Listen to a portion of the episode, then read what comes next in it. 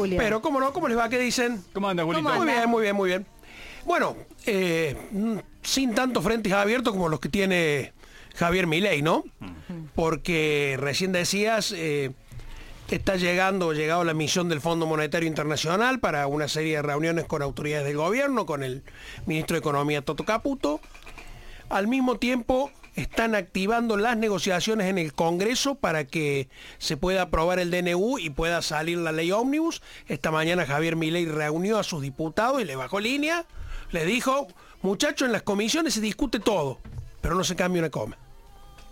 Lo cual eh, tiene que salir así como entró. Y la tercera cuestión es que hubo un fallo de la justicia que frenó todo lo que tenga que ver con reforma laboral en el DNU. O sea, eh, Punto los para la CGT. Sí, sí, sí, vamos a ver cómo termina al final, pero ciert- ciertamente le pone un frenate a una parte importante de la de- de- del DNU, ¿no? De esta primera de esta primera ola de reformas que, que había propuesto Javier Milei. Bueno, eh, la visita al fondo de, de representantes de- del Fondo Monetario, ¿no? Porque esto va a determinar claramente cómo queda eh, parado el gobierno, ¿no? El acuerdo original, aquel que viene de la época de, del anterior gobierno, ¿no? 44 mil millones de dólares, que eran los desembolsos que estaban contemplados, pero obviamente hoy el gobierno de Javier Milei acepta que es imposible cumplir con las condiciones. Ustedes recuerdan que cuando estaba Massa de ministro de Economía era candidato, iba al fondo y prometía y arreglaba un poquito y al final se, no se cumplía nada, no se cumplía absolutamente nada. ¿Cuáles son las dos o tres cuestiones sobre las que obviamente va a poner el foco, el fondo en la negociación con el gobierno? Bueno, por un lado el ajuste fiscal. Recordarán también que Javier Milei había dicho que eso no era un problema porque el, el ajuste que él planteaba era mayor que el que pedía el fondo. Él decía que él iba a jugar, a recortar el 5,2% del Producto Interno Bruto cuando el fondo en los acuerdos había pedido el 1%. O sea que ese era un tema que ni discutirlo, siquiera al contrario, que el fondo, Cristalina Giorgio se iba a poner muy contenta porque la Argentina está dando mucho más de lo que, de lo que el fondo pedía. La segunda cuestión tiene que ver, bueno, la inflación. Wow. Eh, no sabemos cuándo va a salir la de, la de diciembre. Ahí estábamos fijándonos en el calendario del INDEC y no está todavía. Ahora, ya sabemos, ya se ha anticipado que es una situación horrorosa por usar un término eh, elegante. Sí. Sí, sí. Bien, Lo que viene es muy, pero muy, pero muy feo en términos inflacionarios.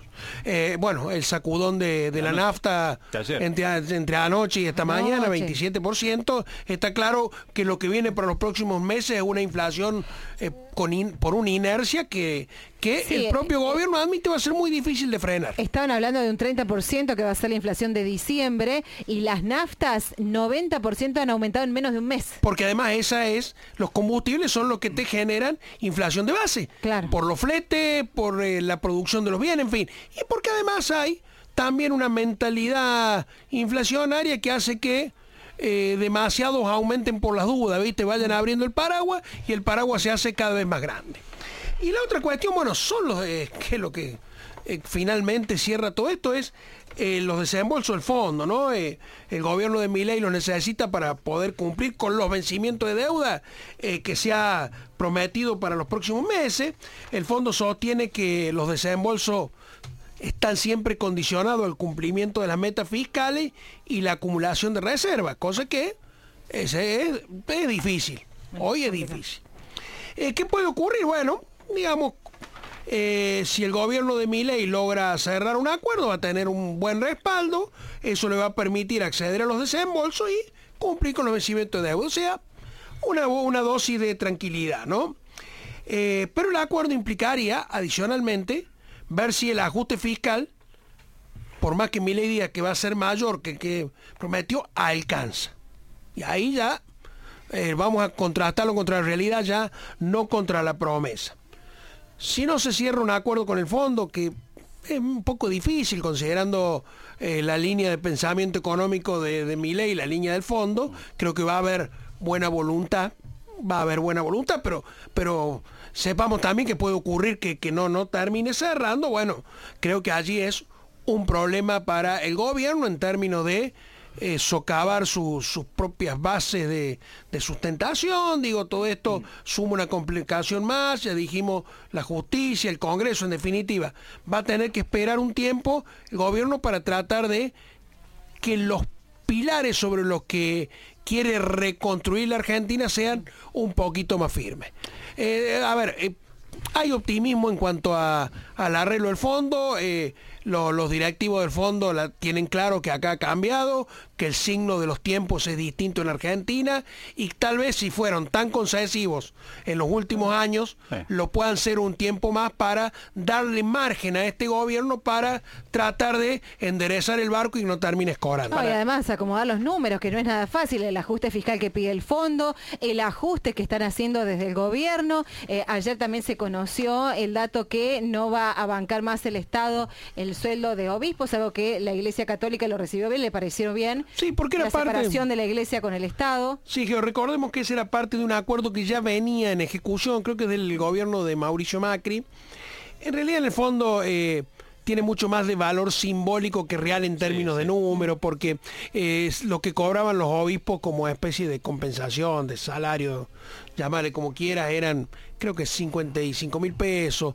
Lo dijo esta mañana el obispo Buenanueva con, con Miguel Claria, este era, era un valor casi simbólico y por eso tiene más que ver con esta idea de eh, el Estado sale de todo hasta del sostenimiento de, del culto. Yo le quiero hacer una pregunta, Julito, muy importante, ¿no? Sobre todo lo venía pensando después de lo que pasó ayer, de las largas colas, sabiendo que iban a aumentar las naftas y los ajustes generales que están sufriendo todos, los que no votaron a mi ley y los que votaron a mi ley, muchos de ellos a conciencia de que este reacomodo era necesario y que sabíamos que se viene una etapa muy dura para reacomodar todas las distorsiones. Ahora bien, si bien hay mucha gente que lo votó a mi ley y está de acuerdo y le bancaría los trapos y sostendría este esfuerzo que todos tenemos que hacer para acomodar a la Argentina, la pregunta es, ¿cuándo mi ley va a tirar algunas señales positivas para el bolsillo de la gente?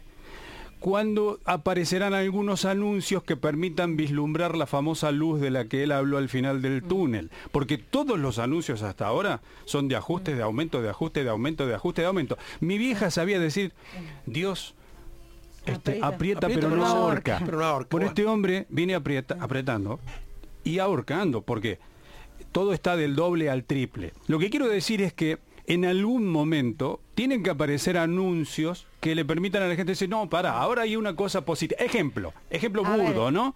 Sí. Eh, política de cielos abiertos. Un día tiene que salir alguien del gobierno y decir, hemos arreglado con esta, esta y esta otra empresa que le va a dar laburo a los argentinos en este rubro. Ejemplo, no sé, vamos a, repatriar empresas que se fueron de la Argentina, que se van a volver a instalar en nuestro país y le hemos pedido que le den laburo a los argentinos. Es muy pronto. Eh, hablamos con Salvador, eh, antes, antes que terminara el año, hablamos justamente con Salvador por el tema de este rumor que había de que empresas como por ejemplo Falabella querían reinstalarse en la Argentina. Bueno, es como muy reciente. Milei habló de un año donde vamos a tener un año, 12 meses, que vamos a tener vamos a estar complicados porque realmente los números estaban muy desacomodados, había un desmanejo muy grande y vos imagínate que eh, se están todavía analizando y viendo los números. Por ejemplo, el plan potenciar trabajo, todo este desmanejo que había. Inclusive el gobierno nacional le ha pedido a las provincias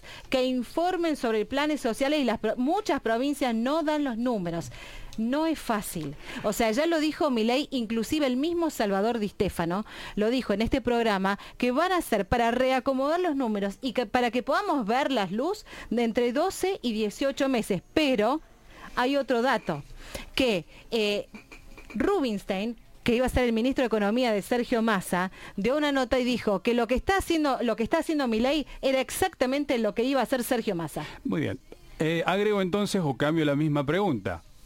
¿Mi realmente cree que tiene 18 a 24 meses para dar los primeros anuncios eh, positivos para el bolsillo de la gente?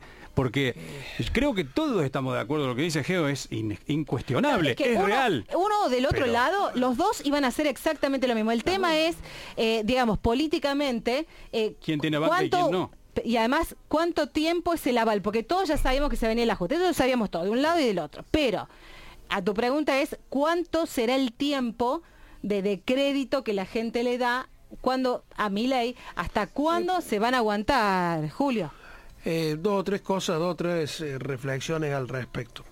Ya lo, ayer incluso lo, comentamos y lo apuntamos, eh, o anteayer.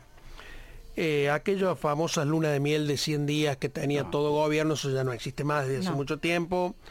Eh, a medida que la crisis se agrava, la mecha se hace cada vez más corta, eh, la paciencia cada vez menor, es cierto. Eh, esto es como cuando vas este, hacia el fondo del agua y no encontras nunca el piso para ver en qué momento pegaste la patadita y rebotaste y saliste a flote. O sea, no sabemos cuán profundo hay que ir para poder dar pie en, arena firme y salir hacia arriba. ¿Acaso hemos tocado fondo o no? esa es la pregunta y nunca lo sabremos, Raúl. Nunca lo sabremos. Eh, es cierto, eh, en algún momento va a tener que haber alguna señal de que el sacrificio no es, no es el objetivo final, el sacrificio por el sacrificio mismo.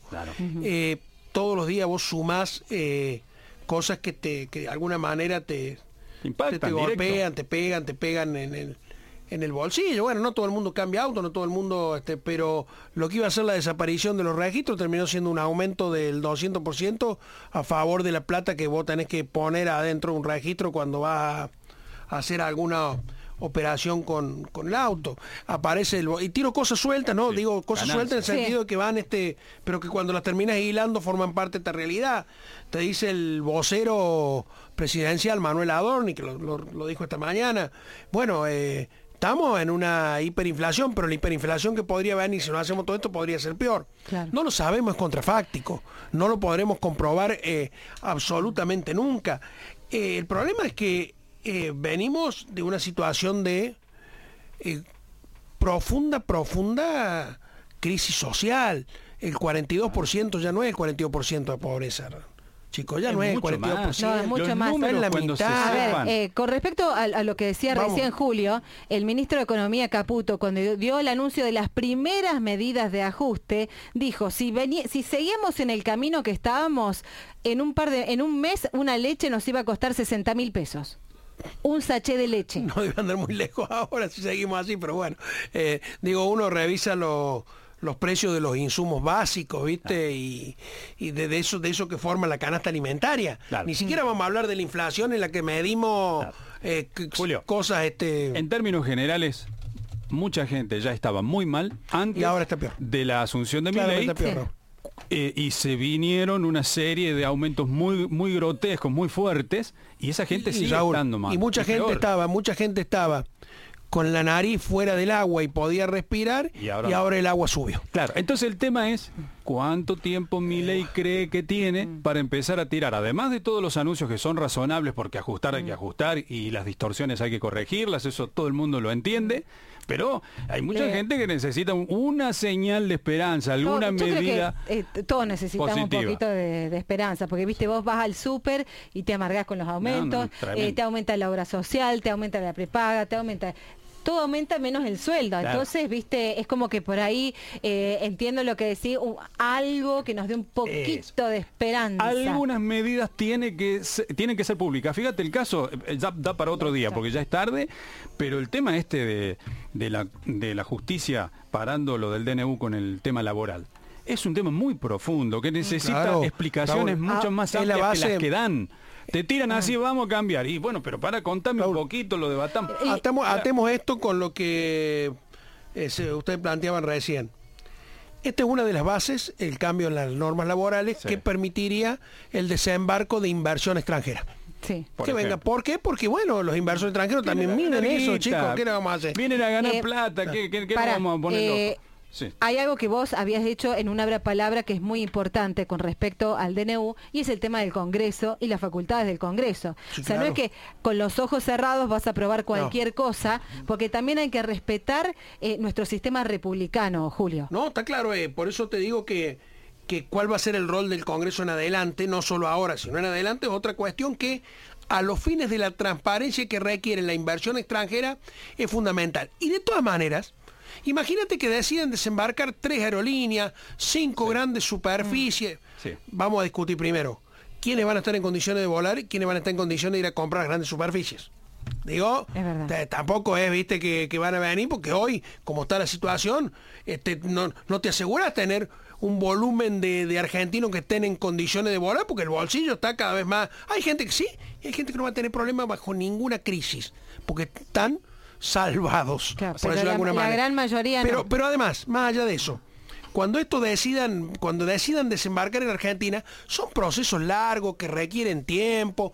eh, las empresas Sí. necesitan inscribirse, necesitan asentar sus bases, bueno. designar sus equipos generales. Digo, eh, viste, no es Lleva que tiempo. baja una aerolínea, la pusiste en el aeropuerto y empezó a operar. Requiere tiempos. No vuelven las, eh, las grandes superficies que se fueron y que acá en Córdoba teníamos un par. No es que vos traes, metiste dos mostradores, un par de, de perchas, Mm. colgaste ropa y vendiste. Penosamente, esos no son los tiempos de la gente que antes de todo esto no llegaba a fin de mes. Y ahora menos. No, ahora no llega, no llega a comienzo de mes. No. Claro, bueno, entonces Pero por bueno, eso. hay, hay, hay que, hay que esperar, ojalá que pronto se venga sí, alguna bueno, lucecita, eh, pero no creo que sea por por ahora. desgracia, las pinceladas que hay que dar de esta realidad y son colores por ahora grises y colores oscuros. No estamos dando colores